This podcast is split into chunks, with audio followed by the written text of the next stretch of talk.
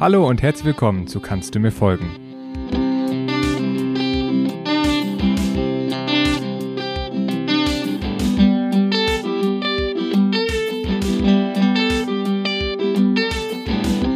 In der heutigen Folge geht es um eine Interpretation eines eher unbekannten Gedichts von einer sehr bekannten Autorin.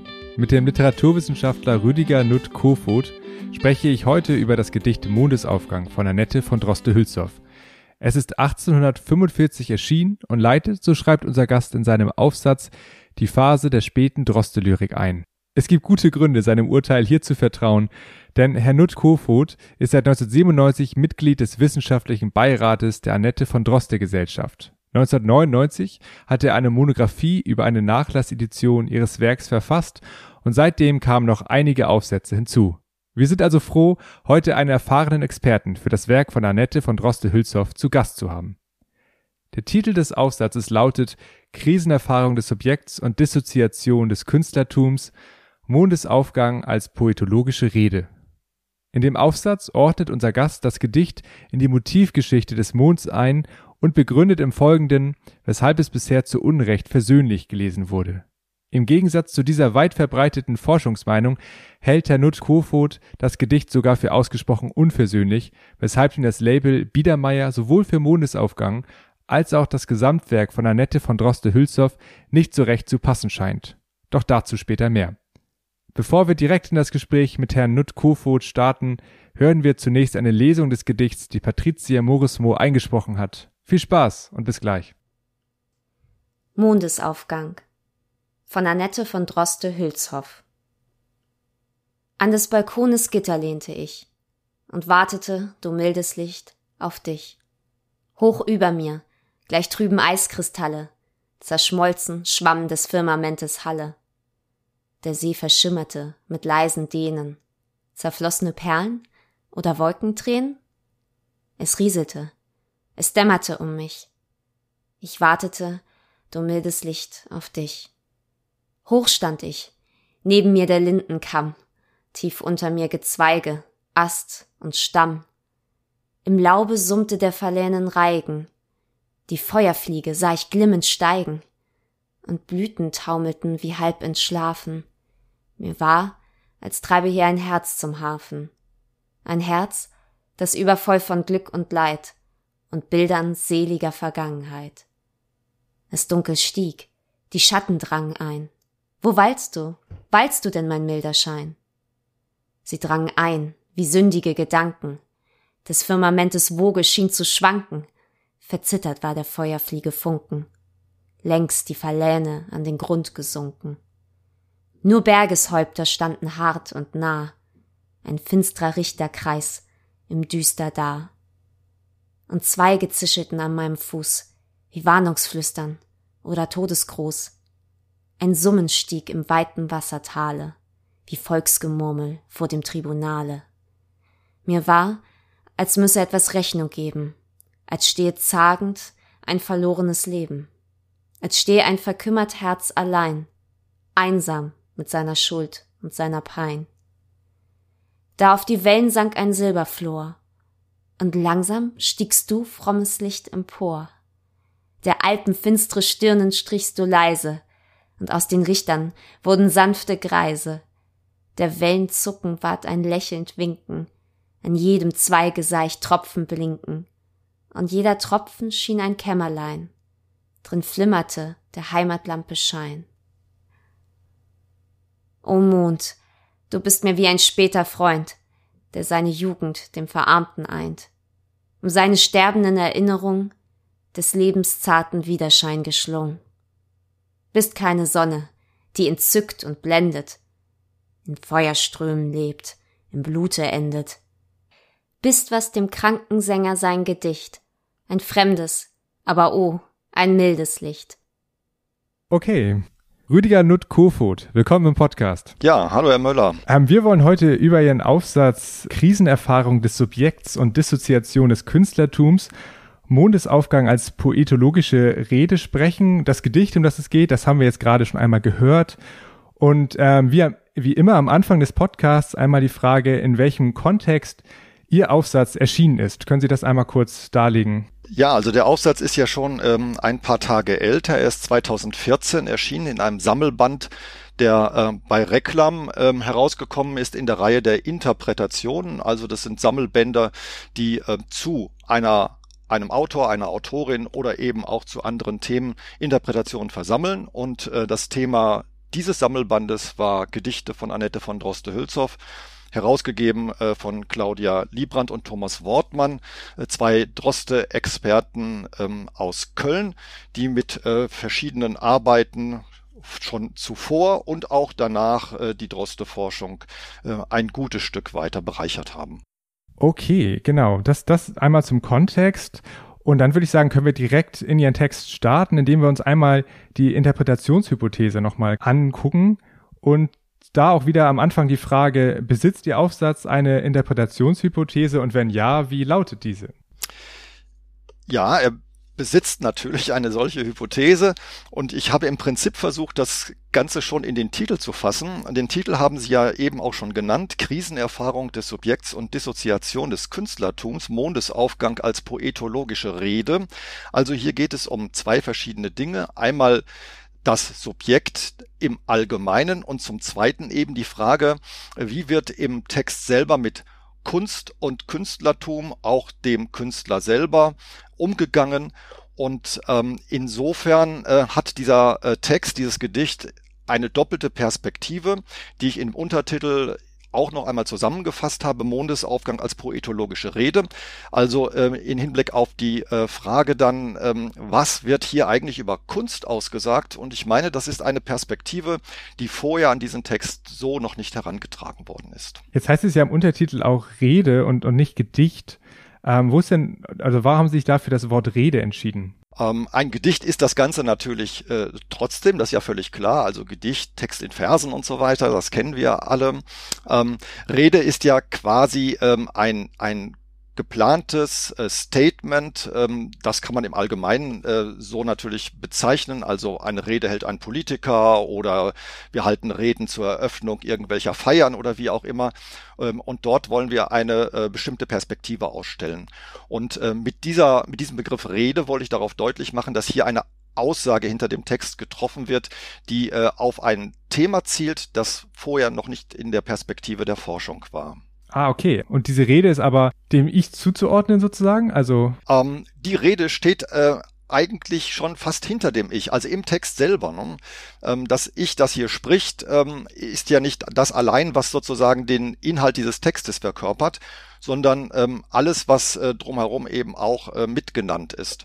Und ähm, in dem Sinne ähm, wird hier etwas geäußert in dem Text, was ähm, noch auf der Ebene des Ichs in gewisser Hinsicht liegt, weil es natürlich der Sprecher-Ich ist, aber einen ähm, Kern mittransportiert, der ähm, auch hinter dem, was man hier als dieses Ich annehmen kann, liegt. Okay, ja, und ähm, im ersten Teil ähm, des Titels, da gibt es ja auch so zwei analoge Konzepte. Also einmal diese Krisenerfahrung des Subjektes und Dissoziation des Künstlertums. Also analog sind da irgendwie das Subjekt, das Künstlertum, aber auch die Krisenerfahrung und die Dissoziation und äh, Krisenerfahrung. Ich glaube, damit kann man sofort etwas anfangen. Äh, aber das Wort Dissoziation ist ja ein bisschen schwieriger. Was heißt das, äh, was heißt dieser Begriff? Und wo ist vielleicht der Unterschied zur Krisenerfahrung oder sind das ähnliche Begriffe? Ähm, nein, das sind zumindest nicht identische Begriffe. Also eine Krise kann man immer erstmal erfahren und lösen. Ähm, und ähm, in einer Krise steht man und das ist in diesem Fall hier auf das Subjekt bezogen, deswegen habe ich es positioniert im Titel so. Das ist also die ähm, Erfahrung, die dieses Ich in dem Text macht. Und dann wird ja auch noch eine Aussage getroffen auf einer Vergleichsebene quasi in Hinblick auf das Künstlertum. Und äh, Dissoziation meint natürlich also aus psychologischer Perspektive gesehen ein, ähm, ein Auseinanderfallen von, Ge von Zusammengehörigem, also etwas, was äh, jetzt nicht mehr zusammengebunden ist und ähm, auf, an, an dieser Stelle, dass hier sozusagen etwas zerbricht, etwas ähm, auseinanderfällt, wollte ich mit diesem Begriff aufmerksam machen und habe das dem Aspekt ähm, der Kunst und dem Künstlertum zugeordnet, ein Aspekt, der ja in der Tat erst gegen Ende dieses Textes auftritt und ähm, vorher äh, nicht ähm, im Fokus dieses Textes steht. Also dieses Auseinanderfallen von Zusammengehörigen, also das kann man sich so vorstellen, dass mal etwas irgendwie zusammen war und dann auseinandergefallen ist. Also es impliziert irgendwie so eine Art von Prozess der zum Ende gekommen ist. Genau, und ein Ergebnis auch, ähm, aus dem nicht sofort wieder eine Lösung entstehen kann. Also das Auseinandergefallene ist ähm, das, was jetzt vorliegt, etwas, was äh, als Ganzes so nicht mehr funktioniert und gestört ist. Während bei der Krise natürlich immer noch die Optionen äh, vorhanden sind, diese Krise ähm, quasi auch zu überwinden, zu lösen, falls es dafür Angebote gibt. Mhm, okay. Dann lassen Sie uns doch mal direkt in Ihren Text starten. Und dort gleich mit dem ersten Satz, ich lese den einmal kurz vor. In der Geschichte der deutschsprachigen Lyrik ist der Mond ein beliebtes Motiv und Sujet. Ähm, ich glaube, mit Motiv können auch wieder viele etwas anfangen. Das kam auch in den letzten Podcast-Folgen schon vor. Haben wir schon über verschiedene Motive gesprochen. Ähm, aber neu ist das Wort Sujet, jetzt zumindest in diesem Podcast. Können Sie einmal kurz erklären, ähm, was das überhaupt ist? Ja, ein Sujet ist ganz allgemein nur ein Thema. Ne? Ähm, also es ist nicht so ganz fokussiert wie ähm, das Motiv. Das Motiv ist ja im Prinzip ein wiederkehrendes Stoffelement. Also was zum Beispiel jetzt, wenn man es aus der literarischen oder der Literaturperspektive insgesamt sieht, ähm, ein Element ist, das in verschiedenen Texten zu verschiedenen Zeiten vorkommt, aber eben textspezifisch angepasst wird. Und ein Sujet ist da viel allgemeiner zunächst ähm, einfach ein Thema. Und diesen Doppelaspekt wollte ich schon mit aufnehmen, ähm, denn der Mond ähm, muss ja nicht immer nur ein ganz präzise auf äh, diesen komplex Motiv hingebautes Element sein, sondern kann zunächst auch mal ähm, nur das allgemeine Thema sein. Und das wollte ich eigentlich nur im äh, Großen und Ganzen umreißen, damit man eben sieht, dass äh, Droste Hülshoff hier nicht etwas ähm, bemüht für ihren Text, zu dem es vorher keine Vorlagen gegeben hat. Mhm, okay. Genau, und danach ähm, steigen Sie ein und beschreiben die Motivgeschichte ähm, des Mondes in der deutschsprachigen Lyrik oder Literatur. Äh, ein paar Stationen, die paraphrasiere ich hier einfach mal. Also zum Beispiel schreiben Sie, dass es in der zweiten Jahrhunderthälfte des äh, 18. Jahrhunderts eine Art Spiegelfunktion hatte, der Mond, ähm, für die Befindlichkeit des einzelnen Menschen. Also Menschen haben sich und ihre Emotionen gespiegelt in diesem, im Mond, im Motiv des Mondes. Dann später wurde es ein äh, Motiv äh, für die emphatische Aufgehobenheit, also eine Art von Geborgenheit in der ähm, Lebenswelt oder ja in der Welt eigentlich. Und dann kommen sie, und jetzt kommen wir wieder auf den Titel zu sprechen, nämlich auf die poetologische Funktion, die sich in der Romantik verstärkt hat. Und ich dachte, dass sie vielleicht in diesem Kontext ähm, einmal erklären könnten, ähm, was poetologisch meint. Vielleicht auch im Rahmen der äh, Romantik. Sie haben das eben schon einmal kurz angedeutet, aber vielleicht können Sie das im Rahmen der Romantik nochmal spezifizieren. Ja, vor allen Dingen kann man zunächst einmal sagen, was Poetologie überhaupt ist. Ne? Vielleicht sollte man darüber reden. Also letztlich ist Poetologie die Reflexion über das Wesen der Kunst, ähm, beziehungsweise ähm, der Dichtung, also der literarischen Kunst. Ähm, es geht da um den die Kunst selber, es geht um die Künstler ähm, und die Aufgabe des Künstlers, ähm, also des literarischen Autors, des Dichters selber, den Umgang mit der Sprache und ähm, mit letztlich auch Grundfragen des Selbstverständnisses des Dichters. Und ähm, das sind ja Themen, die in der Romantik besonders stark geworden ist. Also so eine Art von Selbstreflexion der Kunst, eine Autonomisierung der Kunst auch. Ähm, also ähm, Kunst spiegelt sich in sich selbst, wird ein autonomes eigenes System. Das ist ja besonders stark gemacht worden in der Romantik. Und insofern ähm, kann man ähm, im Allgemeinen ähm, den poetologischen Charakter von literarischen Texten ähm, in der Romantik eben auch besonders stark gespiegelt sehen. Und was das äh, Mondmotiv dann anbelangt, kann man eben feststellen, dass genau dieses auch im romantischen ähm, äh, in der Romantik selber letztlich äh, besonders stark aufkommt. Ähm, wir also diesen Spiegel über dieses Motiv in Hinblick auf diese allgemeine äh, Poetologisierung von äh, Literat Literatur äh, dort wiederfinden. Ja, und Sie sagen auch, dass ähm, dieser poetologische Charakter von Mondesaufgang halt die besondere Position im Gesamtwerk äh, von Droste Hülshoff ähm, begründet. Und ähm, sprechen aber auch davon, dass es eine literaturgeschichtliche Differenz zu den Mondsujet-Texten vorheriger Literaturperioden gibt, also dass Mondesaufgang da sich unterscheidet von den vorherigen ähm, Erwähnungen des, des Sujets Mond oder des Motivs Mond und ich glaube, dass so diese Behauptung, darüber werden wir uns immer wieder jetzt unterhalten, inwieweit das der Fall ist oder, oder nicht. Ähm, ich werde da einfach ein bisschen antagonistisch die Meinung vertreten, dass das nicht der Fall ist. Ja, das ist schön. Da können wir uns ein bisschen in Anführungszeichen streiten natürlich. Das, genau. das belebt die Diskussion.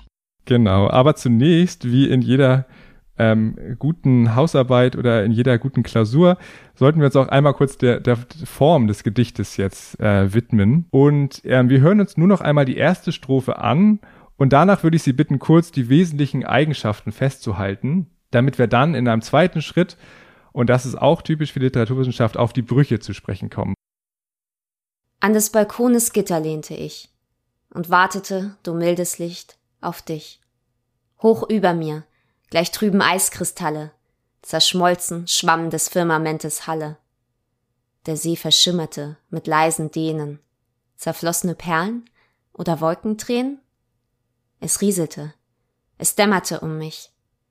Ich wartete, du mildes Licht, auf dich. Genau, das war jetzt noch einmal die erste Strophe. Und jetzt würde ich Sie gerne einmal äh, erbitten, die ähm, Form des Gedichtes einmal ganz kurz zu analysieren, also in Hinsicht auf die Sachen, die Sie auch in Ihrem ähm, Artikel erwähnen. Ja, also das kann ich gerne äh, kurz zusammenfassen. Dieser Text, dieses Gedicht ist ein sehr regelmäßig gebautes Gedicht, also Lyrik, ähm, lyrische Texte äh, sind im Regelfall jedenfalls äh, vor dem 20. Jahrhundert ähm, sehr stark regelhaft gebaut und das ist ein Charakter eben auch von Gedichttexten. Und äh, in diesem Fall ist eben festzustellen, das Gedicht besteht insgesamt aus sechs Strophen. Die Strophen haben jeweils acht Verse. Auch das ist für Strophenbau und Unterteilung letztlich wichtig. Ähm, und wir sehen dann eben auch, wie das Gedicht an sich in den Strophen selber gebaut worden ist. Das ist vielleicht jetzt eben durch das Einspielen der ersten Strophe auch noch einmal deutlich geworden. Äh, Gedichte weisen ja auch ein Metrum auf, also eine Abfolge von betonten und unbetonten Silben. Und in diesem Fall haben wir eben einen fünfhebigen Jambus vorliegen. Also wir haben fünf Hebungen, fünf Wortakzente, fünf Betonungen in einem Vers und ähm, daneben immer eine nicht betonte, eine unbetonte Silbe. Und das Ganze im Jambus ähm, beginnt eben mit einer unbetonten Silbe und danach folgt immer die betonte. Das kann man an diesem ersten Vers vielleicht deutlich machen. Ich kann es mal versuchen, überakzentuiert zu lesen. Ähm, nicht so schön wie äh, gerade in der Aufnahme, aber das geht ja auch letztlich nur um das Wahrnehmen ähm, der Form. Also an des Balkones Gitter lehnte ich und wartete du mildes Licht auf dich und so weiter und so fort. So ist es nicht schön, aber vielleicht eingängig im Hinblick auf die Art des, äh, des Baus. Ähm, dann kann man eben zusätzlich zu diesem Gedicht feststellen, dass es natürlich Reime hat, ähm, wie das für Texte äh, bis zum Ende des 19. Jahrhunderts auch ganz regelhaft war und wie gesagt im 20. Jahrhundert sich äh, durchaus auch wieder mal ändert, ganz unterschiedlich. Aber für diesen Text ist festzustellen, dass wir einen durchgehenden Paarreim haben in den jeweiligen Strophen. Ähm, das heißt also, ähm, Vers 1 und 2 reimen zusammen, 3 und 4 reimen zusammen, 5 und 6 und 7 und 8. Also ich, dich, Christ alle auf Halle, denen auf Tränen, mich auf dich. Und jetzt kann man des Weiteren noch unterscheiden, ähm, wie der Auslaut quasi dieses ähm, Verses jeweils ist. Also endet er auf eine betonte oder auf eine unbetonte Silbe und ähm, wenn es die betonte ist, dann nennt man das eine männliche Kadenz und wenn es eine unbetonte ist, eine weibliche Kadenz. Und ähm, in diesem Fall sehen Sie eben Vers 1 und 2, ich, dich lehnte ich, Licht auf dich ist betont. Haben wir also die Hebung am Ende, dann ist es eine äh, männliche äh, Kadenz und das gleiche betrifft eben die ähm, beiden letzten Verse des Gedichtes und die mittleren Verse ähm, haben alle eine unbetonte Silbe am Ende, eine sogenannte weibliche Kadenz und insofern kann man feststellen, dass hier die männlichen Kadenzen die weiblichen Kadenzen umschließen. Das kann man für den Strophenbau natürlich entsprechend auswerten, indem man feststellen kann, hier wird der die Strophe durch die Kadenzen auch besonders akzentuiert, indem ähm, sozusagen die männlichen, die weiblichen äh, Kadenzen umfassen und damit ähm, die Strophe jeweils gerahmt wird und zu einer Einheit auch über diese Kadenzen gebildet wird. Mhm. Ja, vielen Dank für diese äh, Formanalyse. Als nächstes würde ich jetzt aber gerne auf den äh, Bereich oder darauf zu sprechen kommen, wo dieser Bruch liegt. Und den sehen Sie im Bereich der, des Metrums. Also Sie haben schon gesagt, das ist ein, ein fünfhebiger Jambus. Das heißt, es müsste eigentlich immer mit einer unbetonten Silbe beginnen.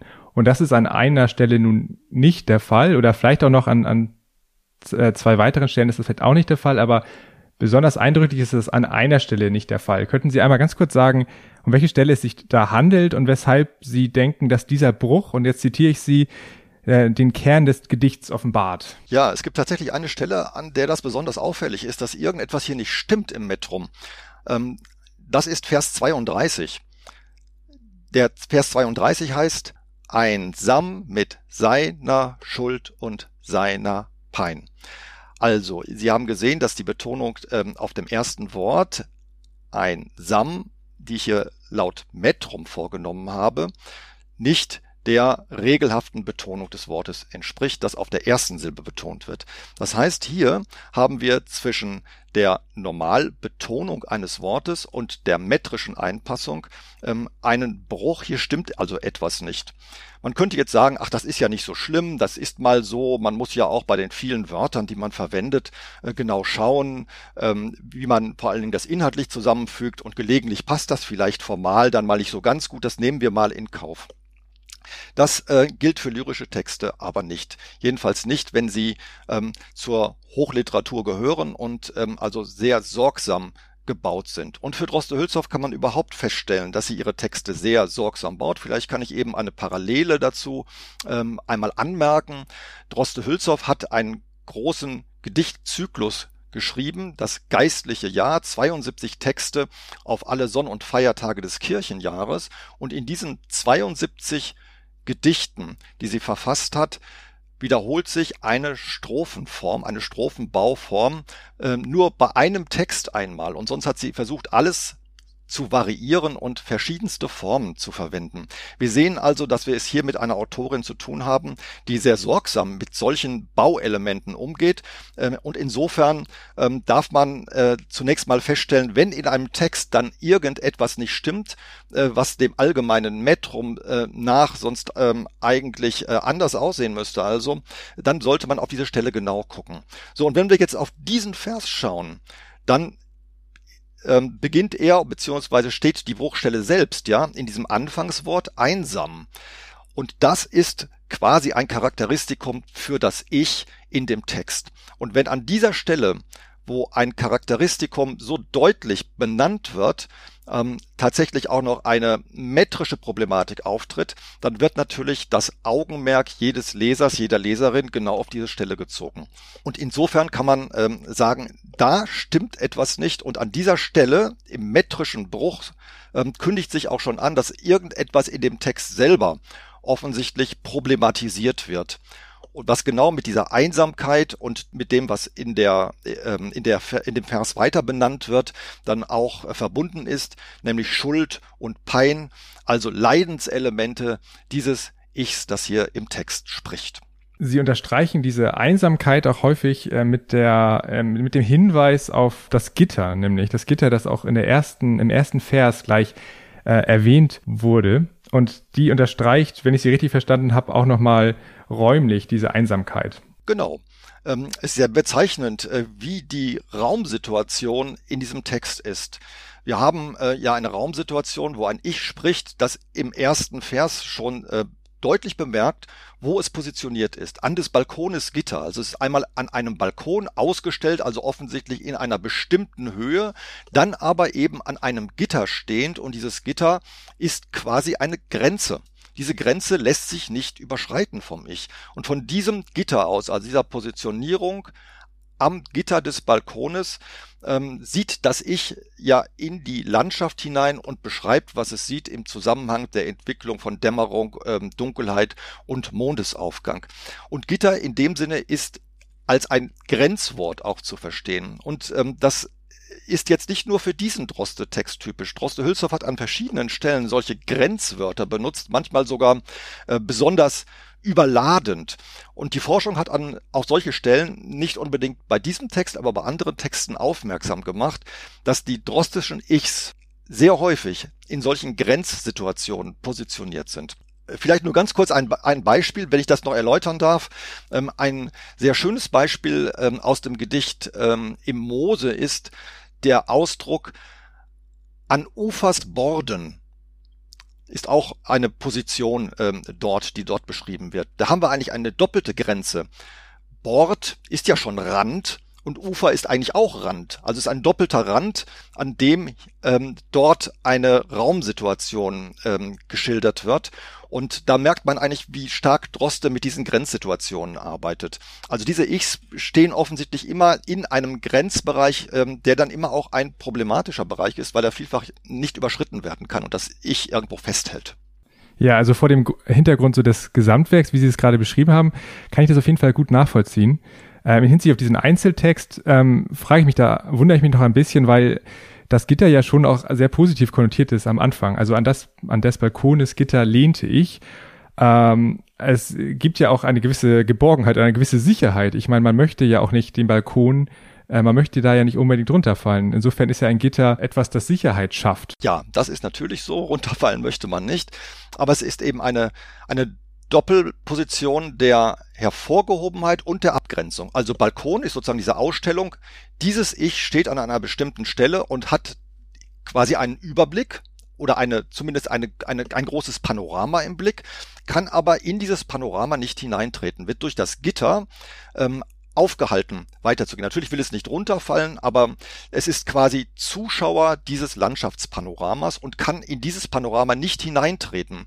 Und das äh, würde eben auch in Hinblick auf diese Mondsituation, die ja besonders wichtig im Text dann ist, bedeuten, dieses, äh, mög dieser möglicher Zusammenfall äh, von Ich und Mondlicht bleibt immer auch getrennt durch diese Gittersituation. Und solche ausgestellten ähm, Raumposition eines Ichs haben wir eben auch bei Droste Hülshoff äh, häufiger, auch in diesen Höhensituationen. Das Gedicht am Turme ist besonders stark und vielleicht auch besonders bekannt, äh, weil es gerade auch ähm, in feministischer Lesart besonders stark machen kann, wie die Frauenrolle, wenn es ein weibliches Ich ist, das er spricht, und davon ist eigentlich auszugehen in dem Text äh, am Turme, äh, wie die Frauenrolle ähm, dort beschrieben wird. Ein Ich, das eigentlich wie ein Mann in die Welt hinausgehen möchte und jagen möchte, aber auf dem äh, Turm steht und gerade mal vielleicht das Haar öffnen kann. Also auch dort in einer Region bleibt, die ähm, geschlossen ist und den Übergang zu den äh, größeren Optionen von Welterfahrung ähm, nicht ermöglicht, höchstens imaginativ oder zusehend, aber eben nicht äh, selbstgestaltend. Nun ist es ja aber in diesem Gedicht so, dass ja schon auch das Ich auf diesen Mond wartet, auf das Aufgehen des Mondes ähm, und dass das Ich dann einen, einen hochliegenden Balkon aufsucht, macht ja auch Sinn. Also ich weiß nicht, inwieweit da doch aber auch eine gewisse ähm, Entscheidungsfreiheit ja auch von Seiten des Ichs, das Ich steht da ja nicht ohne Grund, sondern weil es sich davon eine gewisse Erleichterung erhofft. Ja, na klar. Mhm. Das, das ist alles ganz richtig. Ähm, festzustellen ist aber auch, hier ist offensichtlich ein abgegrenzter Raum zu anderen Räumen, in dem das Ich ganz alleine steht. Und das habe ich versucht eben stark zu machen in meinem Text. Interessanterweise taucht ja auch keine ähm, andere menschliche Figur in diesem Text auf. Äh, das Ich steht da ganz alleine und dann noch in einem Gitter und drumherum eben steht es in einem Verhältnis zur Landschaft, ähm, die aber nur durch Zusehen erfahrbar ist. Und ähm, das, ähm, denke ich, wird hier am Anfang äh, des Textes auch durch das Bild des ähm, Gitters am Balkon deutlich. Aber ich denke, wir haben so ein bisschen unterschiedliche Lesarten. Sie würden so weit also nicht gehen, ähm, stelle ich äh, fest, aus, äh, aus dieser Grenzsituation ähm, eine Problemsituation zu machen, sondern Sie würden erstmal sagen, das ist neutral, ähm, mindestens neutral äh, formuliert. Ja, genau, ich denke schon. Und auch gerade dann in Hinsicht auf die, die letzten zwei Strophen, weil es da so eine Art Erleichterung sich einstellt in, in meiner Lesart so. Aber gleichzeitig finde ich das auch, gerade jetzt in Hinsicht auch, auch auf andere Gedichte, das ist ja auch sehr spannend. An das Balkones Gitter, das ist ja allein schon die, von der Wortwahl her sehr ähnlich an dem anderen Beispiel, das Sie ähm, gerade angeführt hatten. Das ist natürlich wirklich interessante Hinweise auf andere Gedichte. Auch Balkon im Übrigen ist ja ein Grenzbereich, der außerhalb des Hauses steht, übergeht ähm, in, äh, in das Freie, aber zum Freien nicht wirklich gehört, weil es ein abgeschlossener Bereich für sich ist. Also auch so kann man es hm. nochmal stärker machen, wenn man ja, jetzt auch sogar ja. noch auf Balkon und nicht nur auf Gitter schauen möchte. Ganz mhm. richtig. Mhm. Ja, genau, nee, und das finde ich auf jeden Fall auch überzeugend. Genau, das ist, ähm, aber jetzt würde ich sagen, wenn wir jetzt noch einen Schritt weitergehen in Ihrem Text, dann schreiben Sie, dass in dem Gedicht kein Moment einer emphatischen oder epiphanieartigen Heimaterfahrung vorkommt.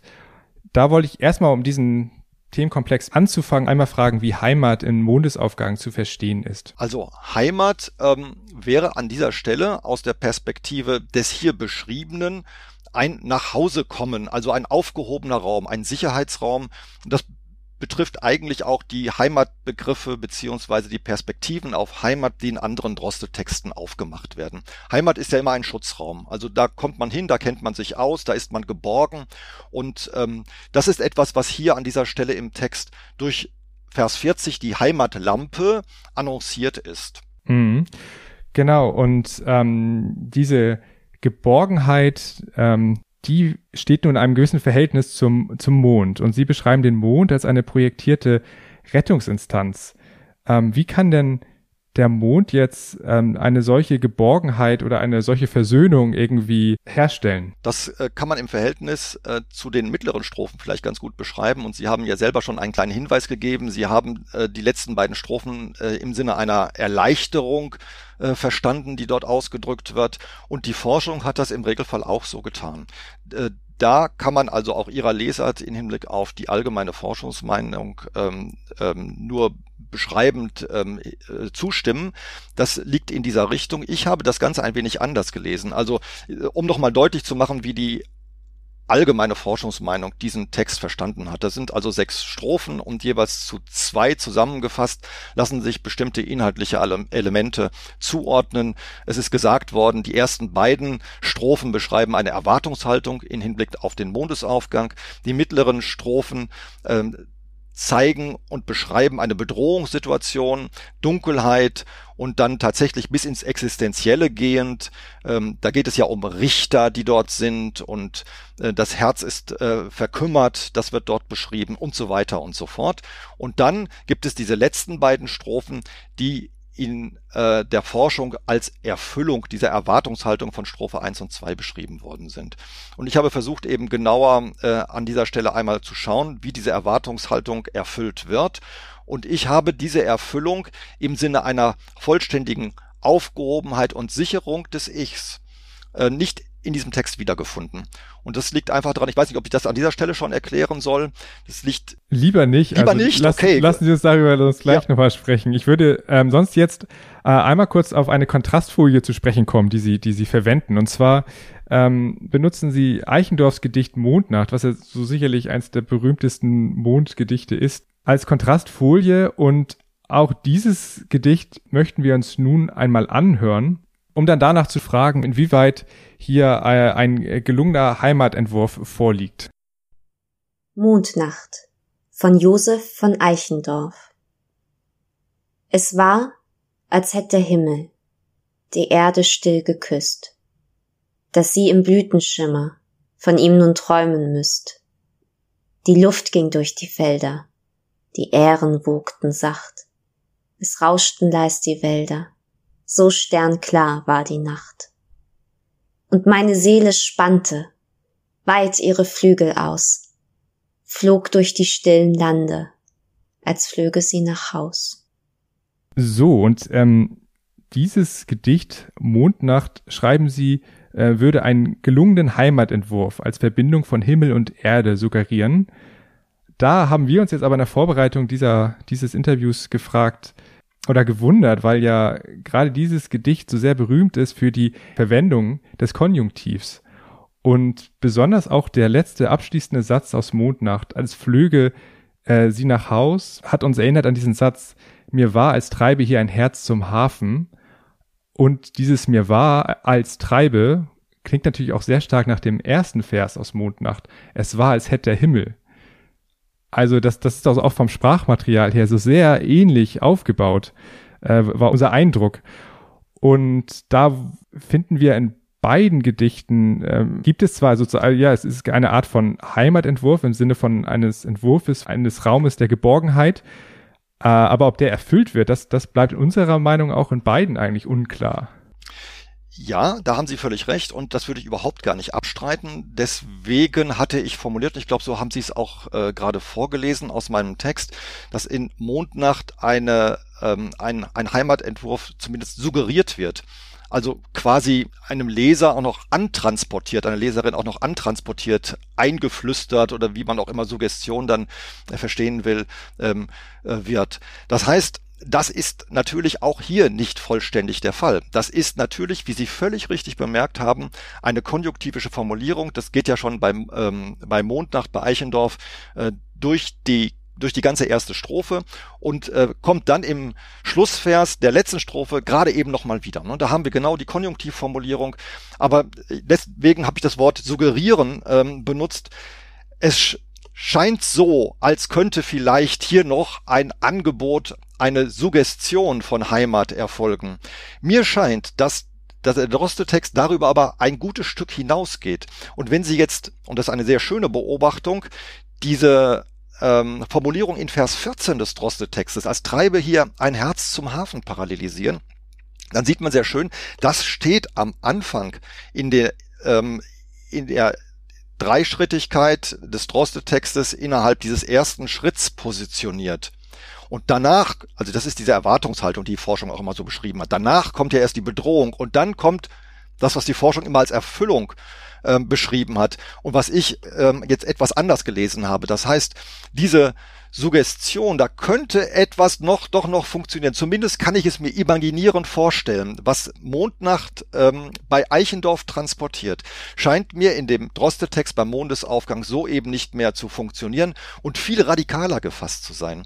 Und deswegen ähm, wollte ich diesen Schritt über den Eichendorf-Text ähm, hinaus deutlich machen, den für mich Drostes Mondesaufgang geht. Ansonsten stimme ich Ihren Beobachtungen in Hinblick auf ähm, das, wie Heimat, mögliche Heimat- und Geborgenheitserfahrung in Mondnacht von Eichendorf formuliert ist, natürlich völlig zu. Genau, ein Aspekt dieser beiden Gedichte würde ich noch gerne einmal ansprechen, und das ist auch einfach nur eine Frage, und zwar diese Verbindung von Himmel und Erde, die in, in beiden Gedichten ja äh, suggeriert wird oder angedeutet wird. Also woher kommt das, diese, diese Idee von der Verbindung von Himmel und Erde? Ja, das ist wahrscheinlich nicht nur literaturgeschichtlich zu betrachten, das ist eine grundsätzliche ähm, auch metaphysische Perspektive, die natürlich auch über religiöse Lesarten ähm, eingeführt ist. Ne? Also dort, wo Himmel als der quasi metaphysische physische, göttliche Bereich mit dem menschlichen irdischen Bereich zusammenkommt, ähm, gibt es eben diese Verbindung, die ähm, Trennung von Lebenswelt und ähm, Göttlichem aufhebt. Und äh, so etwas wird in gewisser Hinsicht, ohne dass es als eine religiöse Lesart an sich, sondern hier eben über Natur natürlich indiziert äh, wird, bei Eichendorffs Mondnacht ähm, auch nochmal deutlich gemacht. Und ähm, diese Verbindung in Droste-Hülshoffs Text, um vielleicht den Blick darauf zu lenken, ähm, ist dort ja gar nicht mal äh, so ganz deutlich, denn das Ich, das dort beschrieben wird in Bundesaufgang, bleibt ja, wie wir gerade am Anfang ähm, besonders deutlich diskutiert haben, an des Balkones Gitter stehen.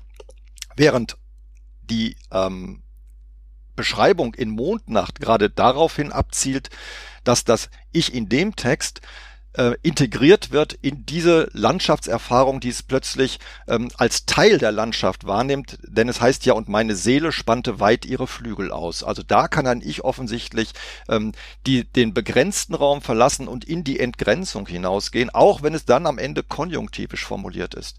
Diese Erfahrung haben wir für das Ich in Mondesaufgang nicht. Das Ich in Mondesaufgang bleibt an dieser Raumposition Gitter und Balkon stehen. Genau. Und das Einzige, was dem ich da dann bleibt, sozusagen, ist ja ein, ein, eine Art von Trost, in den, also aus den letzten zwei Strophen, zumindest wäre das jetzt äh, meine Lesart, dass der, dass der Mond eine, ein, ein, zwar nicht dieses Auflösen ermöglichen kann, aber es kann irgendwie Erleichterung. Es bedeutet eine Art von Erle Erleichterung ähm, die aber sicherlich nicht die Qualität erreicht von, äh, von Mondnacht und auch nicht, nicht die Qualität suggeriert. Also dieses als flöge sie nach Haus ist keine Option.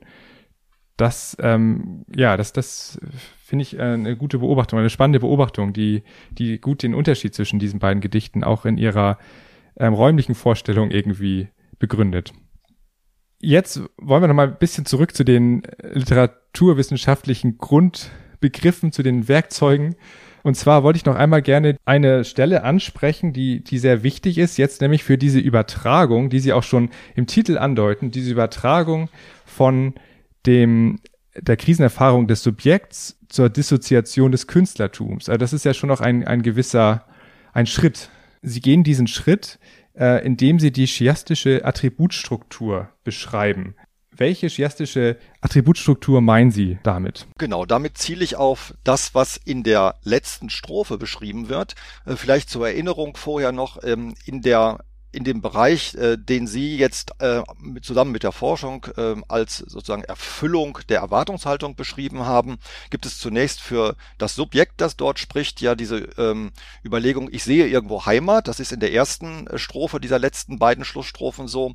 Und vielleicht kann man darauf auch noch einmal eben hinweisen, dass dort ähm, was als Heimat annonciert ist, quasi scheinhaft ist, denn Heimat ist ja dort ähm, quasi vervielfältigt in den Nachttautropfen. Also dieser, diese Heimat, die dort annonciert ist, die also ähm, um es ähm, nochmal auf Mondnacht zu beziehen, äh, in dem Mondnachtgedicht durch ähm, Erfahrung des ähm, Überfliegens sozusagen des Ganzen äh, als Einheit ähm, ermöglicht wird, ist im Droste-Text letztlich nur als Vervielfältigung eines Bildes, einer quasi auch Imagination sichtbar. So, das ist die Position des Subjekts an dieser Stelle, also auch schon problematisiert. Und dann kommt diese letzte Strophe, die entscheidend ist in der Tat und sie unterscheidet sich zunächst einmal auch noch einmal formal. Man muss also darauf schauen, ähm, wie wird denn hier eigentlich gesprochen.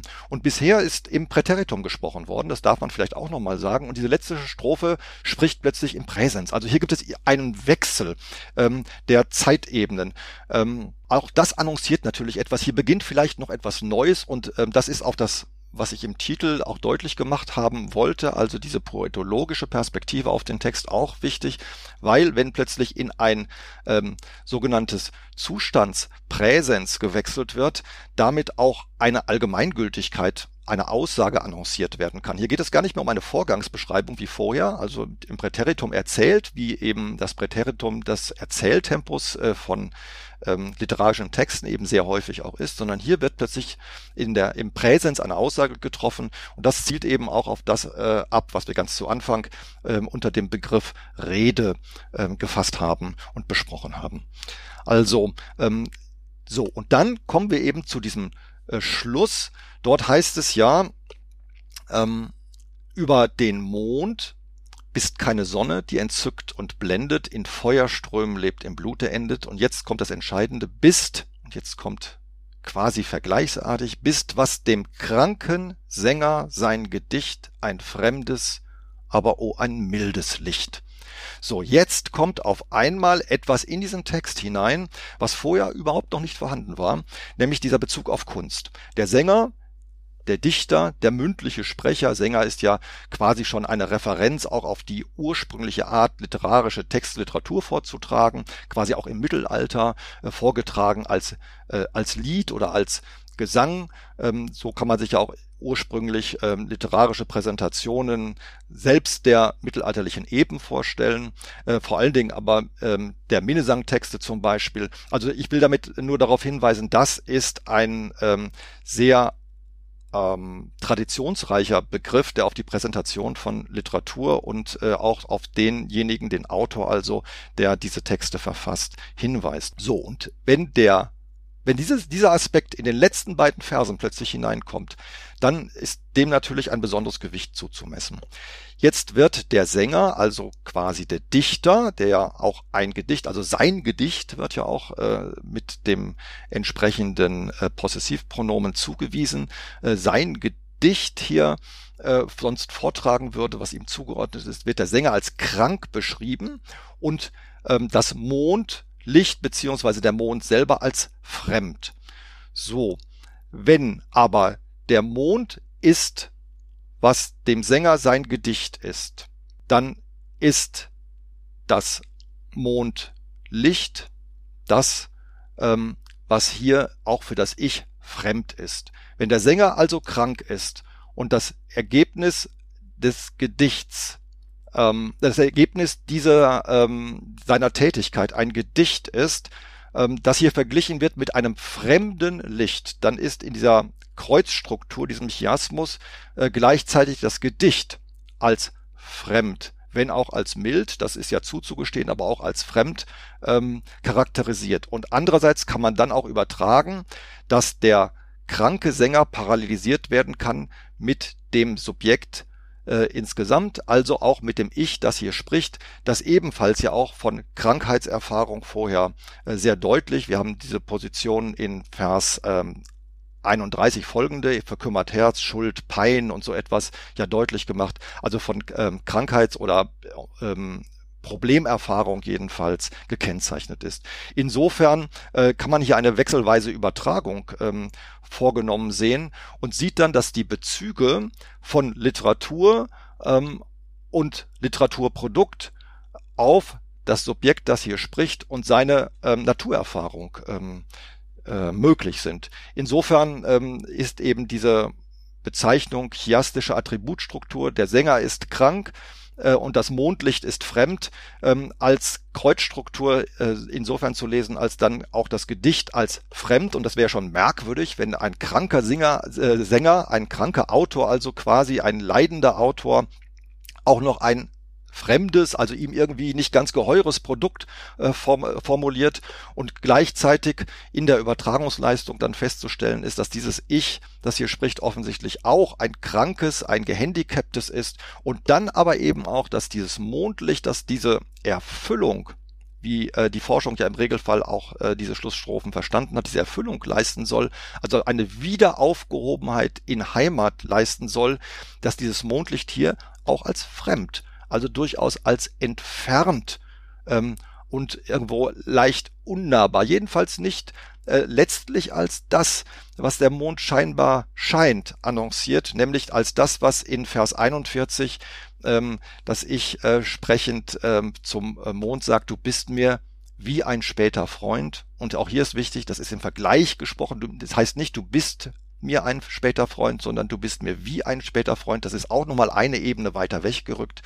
Also ähm, auf dieser Ebene, die hier über das Poetologische mit eingebracht wird, sehe ich eigentlich, dass der, dass das Subjekt selber nicht in diese Heimaterfahrung, in diese ähm, Erfahrung eines Schutzraumes geführt wird, die, als die die Forschung diese letzten Strophen verstanden hat. Und zugleich wird eben äh, eine Aussage über Kunst im Allgemeinen getroffen. Und diese Kunst ist gleichfalls problematisiert. Also man muss ja auch ähm, sagen, das einz die einzige zweite äh, Figur, die imaginierend hier wenigstens auftritt, also nur auf der Vergleichsebene, sonst gibt's ja nichts Menschliches in diesem Text, was da auftritt, das ist dieser Sänger, hm, der benannt ist. Und das ist genau ähm, eine ähm, Figur, die benannt ist in Hinblick auf den poetologischen Charakter des Ganzen, weil es eben eine Figur aus der Kunstproduktion selbst ist. Genau, also diese chiastische Grundstruktur, die ähm, schafft so eine Art von Übertragung von, von Eigenschaften. Also der Mond wird beschrieben als, also ganz am Ende jetzt, als, als fremd und als mild. Und das wird übertragen auf das Gedicht, das dann auch als fremd und als mild erscheint. Aber, und das ist mein Punkt, es gibt halt auch noch weitere äh, Attribute, die mit dem Licht verbunden werden, wie beispielsweise das Wort äh, äh fromm. Wenn alles, was auf den Mond zutrifft, auch auf das Gedicht zutrifft, dann halt auch andere Eigenschaften, wie zum Beispiel das Fromm, dann auch dieses Sehnen, sich danach sehnen, nach dem Licht. Genau. Also diese, diese Haltung des Ersehnens, die steht natürlich über dem ganzen Text. Also das ist ja auch der, der Anfang dieser Erwartungshaltung, die am Anfang deutlich gemacht wird. Also in der Tat ähm, ist das Licht des Mondes ja nicht nur als ähm, negativ charakterisiert, es gibt diesen Aspekt fromm, den man jetzt aber in mehrfacher Hinsicht lesen kann. Das kann man jetzt religiös natürlich lesen. Da hatten wir wieder die religiöse Perspektive. Ähm, es kann aber auch in einer anderen allgemeinen älteren äh, Wortbedeutung gelesen werden als nützliches Licht. Das äh, etwas, was frommt, ist auch etwas, was nützlich ist in der historischen Bedeutung jedenfalls. Ähm, und das milde ähm, Licht, also die Zuweisung, ähm, Charakterisierung als mild, ist natürlich auch ein positives Attribut. Das will ich auch gar nicht in Abrede stellen.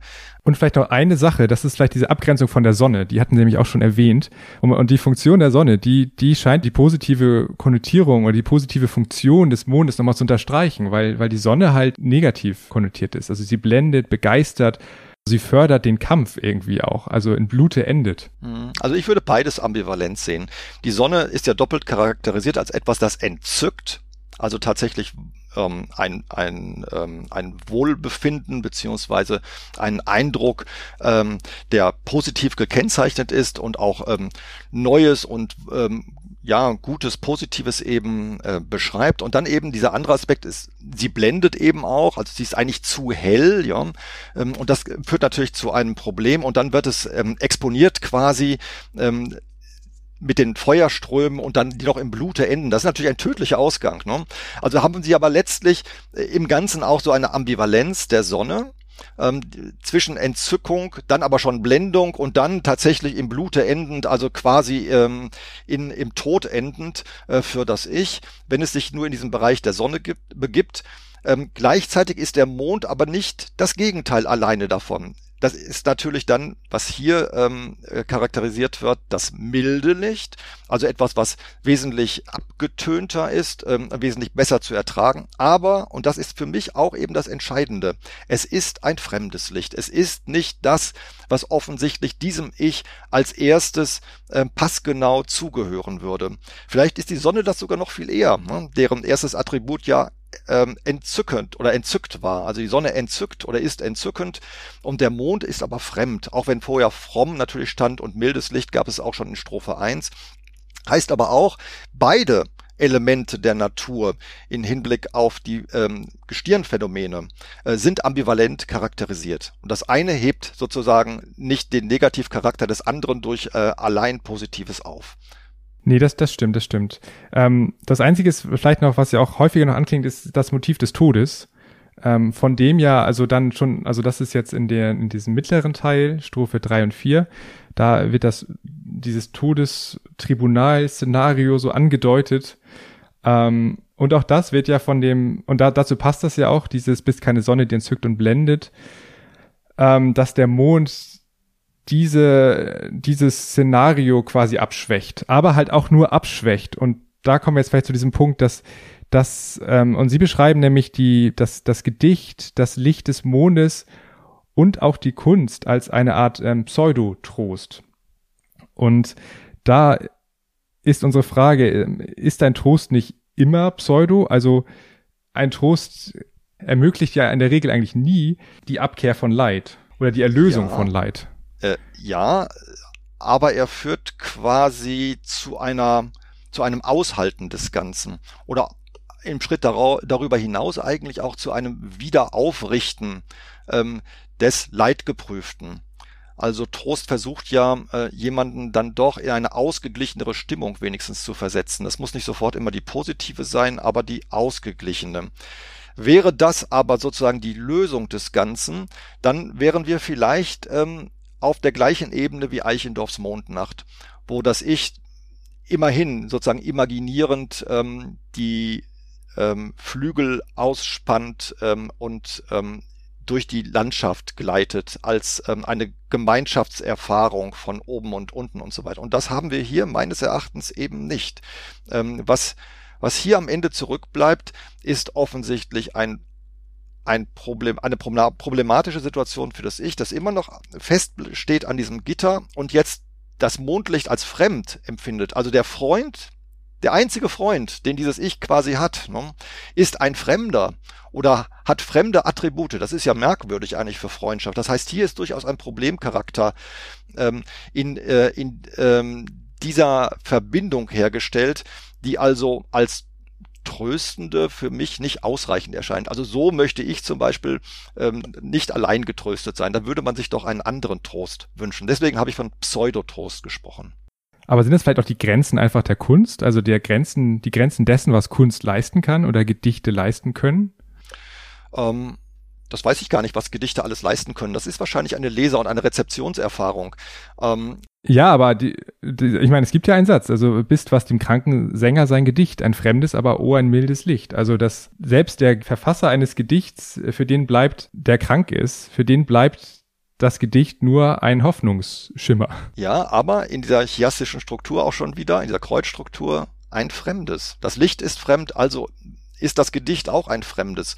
Also irgendwo passen die Dinge hier noch nicht äh, glatt zusammen. Und wenn man das genau liest, meine ich, äh, merkt man, dass hier überall noch ähm, letztlich Abstands-, Distanzerfahrungen drin sind. Kein Aufgehobensein, kein kein emphatische, keine emphatische Lösung, die wir äh, suggeriert bekommen, zumindest in Eichendorffs Mondart. Und hier bleibt dieses Ich doch ähm, in einem problematischen Feld mit einem Freund, der äh, ein fremdes Licht versendet stehen, der analogisiert wird mit einem kranken Sänger, also auch einer kranken Figur.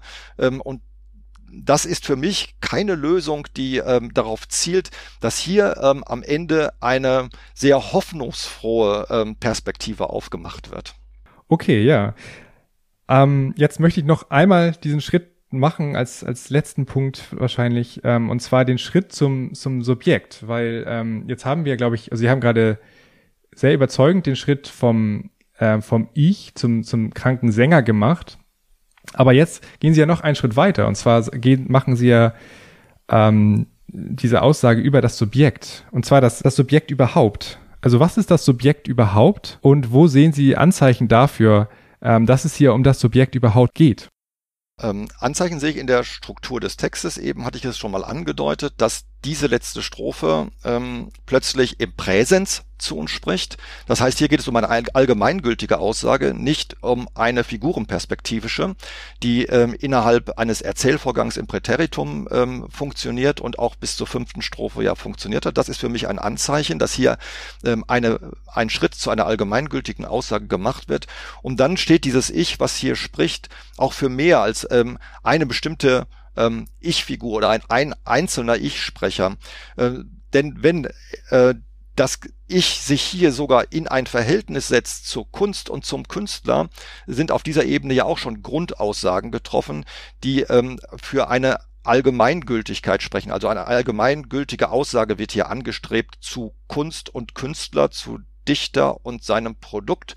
Ähm, und ähm, diese Wendung ins Allgemeingültigere habe ich ähm, mit Unterstützung eben der Beobachtung dieser Zeitstruktur äh, hier in dieser letzten Strophe auch lesen wollen. Und damit eben das Ganze zu einer äh, doch ähm, wirkmächtigeren Aussage natürlich doch gemacht, als vielleicht andere Rezipienten das lesen könnten. Das gebe ich zu. Ja, es ist ja wirklich so eine Art allgemeiner Entfremdungstheorie ja eigentlich. Also Marx ist ja auch, hat ja zur gleichen Zeit gelebt wie Droste Hülshoff. Und es gab da ja auch Verbindungen tatsächlich, also naja, im, im Werk Verbindungen zwischen den beiden. Aber ähm, ja, also ist, äh, der frühe Marx und, und Engels und diese ganzen Perspektiven, da, da könnte man natürlich auch, da gibt's kleine Untersuchungen zu, bisschen zeitlich versetzt ist das ja. Ähm, aber äh, für mich ist das eben, wenn man diesen Text so liest, auch nochmal ähm, eine Perspektive auf diese Frage, wie ordnen wir diese Autorin eigentlich ein?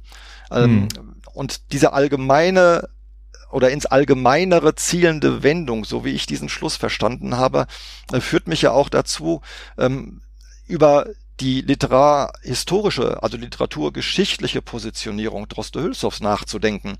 Ähm, eine Positionierung, die die Forschung an verschiedenen Stellen in den letzten Jahren, ich würde sagen so in den letzten 15 Jahren etwa sukzessive in Zweifel gezogen hat. Also die Zuordnung äh, zum Biedermeier, eine typische Biedermeier-Autorin. Und das ähm, wird vielleicht an diesem Text eben auch problematisch. Man sieht vielleicht, ähm, hier ist ein sehr sauber gearbeiteter, ähm, auch formal sehr sauber gearbeiteter literarischer Text.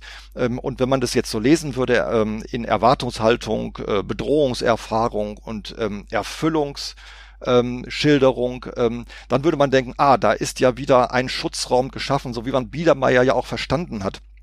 Biedermeier als eine literarische Epoche, äh, in der Autoren äh, spezifisch ähm, so schreiben, dass quasi Schutzräume vor dem vor der Fremdheitserfahrung der andrängenden Zeit in dieser Epoche, der Restaurationsepoche eben auch ähm, noch einmal behoben werden, beziehungsweise äh, anders, also äh, Schutzräume geschaffen werden und diese Fremdheitserfahrung dadurch behoben wird, indem man sich zurückzieht ins Kleine, ins Private äh, und dadurch eben äh, sich abgrenzen kann von diesen Fremdheitserfahrungen, die Sie ja eben auch schon aufgegriffen haben in Ihrem äh, Hinweis. Und ähm, wenn man ähm, Biedermeier so äh, versteht in der äh, sehr äh, typischen äh, Perspektive auf Biedermeier in Abgrenzung eben von dieser anderen Strömung ähm, dieser Zeit Vormärz und junges Deutschland, also die eher auf diese äh, zunehmende Temporalisierung, ähm, Entwicklungsgeschwindigkeiten von Medien, von Zeit, von Technik und so weiter reagieren. Ähm, wenn man dieses, äh, wenn man, wenn man Biedermeier so versteht und diesen Text dann darauf appliziert, dann merkt man vielleicht, wenn ich gerade diese Schlussstrophe so lese, wie ich es versucht habe, stark zu machen, dass irgendwas hier auch nicht stimmt. Also das ist dann keine Beschreibung mehr, wie ich ähm, tatsächlich einen Schutzraum finden kann, sondern auf einmal merke ich, auch in diesem Text wird eigentlich ein Schutzraum nicht annonciert, sondern eine Problemerfahrung wird eigentlich annonciert, die nicht aufgehoben erscheint am Ende, sondern als Problem bestehen bleibt äh, und diese möglichen Aufgehobenheiten eigentlich alles Illusionen sind oder Suggestionen sind. Und das würde eben auch dazu führen, dass man tatsächlich diese Autorin ähm, nicht mehr so einfach ähm, der Biedermeier-Literatur also sowieso ein problematischer Begriff eigentlich auch in der ähm, Zuweisung dessen, was das eigentlich alles ausmachen soll. Ähm, also jedenfalls dieser ähm, literarischen Strömung nicht mehr per se einfach zuordnen kann. Ja. Äh, aber diese, diese Idee, dass die Kunst einen Zustand der äh, Geborgenheit wieder andeuten kann, aber nicht komplett herstellen kann, ist das nicht aber auch so eine Art, also eigentlich eine Art romantische Idee, eigentlich also wie man sie auf Mondes, in Mondesnacht sicherlich auch sehen könnte. Es handelt sich ja hier um ein Gedicht. Ja, na klar. Also die Aufgriffe äh, gerade äh, der Romantik ähm, durch Droste Hülshoff sind an verschiedenen Stellen immer stark. Also sie arbeitet sich natürlich ab. Sie kannte übrigens diese Literatur gut. Sie hat sich schon in ihrer Jugend- und äh, jungen Erwachsenenzeit sehr stark auch mit der Weimarer Klassik, den Autoren Goethe und Schiller auseinandergesetzt und ähm, kannte auch die romantischen Autoren. Also ähm, hat das alles äh, wahrgenommen und arbeitet sich quasi auch daran ab. Und solche Folien sehen wir hier natürlich. Mir scheint aber, dass hier der Schritt über das, äh, was in der Romantik noch annonciert werden kann, also immer doch noch Versuche, wir schaffen das irgendwie oder ich biete wenigstens Lösungsmöglichkeiten an, dass hier dieser Schritt am Ende nicht mehr eingelöst wird und dadurch eben auch eine neue ähm, qualitative Stufe in der literarhistorischen Entwicklung erreicht wird, die man diesem Text an solchen Stellen eben, es sind natürlich nur kleine Stellen, aber eben auch ablesen kann. Ja. Ja, das ist so ein, ein schönes äh, Fazit jetzt für unsere Besprechung äh, von Mondesaufgang. Und jetzt möchte ich Ihnen noch einmal unsere abschließende Frage stellen. Und zwar, jetzt gehen wir einmal ganz weg. Jetzt verlassen wir Mondesaufgang. Wir haben da jetzt viel drüber gesprochen und ich kann Ihre Position sehr gut nachvollziehen. Ähm, ich frage mich immer noch, diese Funktion des Trostes, da muss ich noch ein bisschen ähm, drüber äh, nachdenken. Also ich will dazu auch nur sagen, ähm, literarische oder literaturwissenschaftliche Interpretationen sind ja Angebote. Sie müssen mir auch gar nicht in allem zustimmen. Ne? Das ist ein Streit um Argumente dann, den wir führen müssen und da müssen wir schauen, wie weit äh, die Argumente reichen. Und ähm, wenn Sie an bestimmten Stellen noch nicht ganz überzeugt sind, dann können Sie ja immer eine Gegenthese formulieren. Ähm, das ist ja die Auseinandersetzung, die wir in der Literaturwissenschaft auch haben. Und das ähm, ist ja das Schöne daran, dass äh, jeder Leser, jede Leserin auch Texte wieder neu und anders liest und dass dieser Lese- und Rezeptionsprozess und Interpretationsprozess damit natürlich nie stillgestellt ist.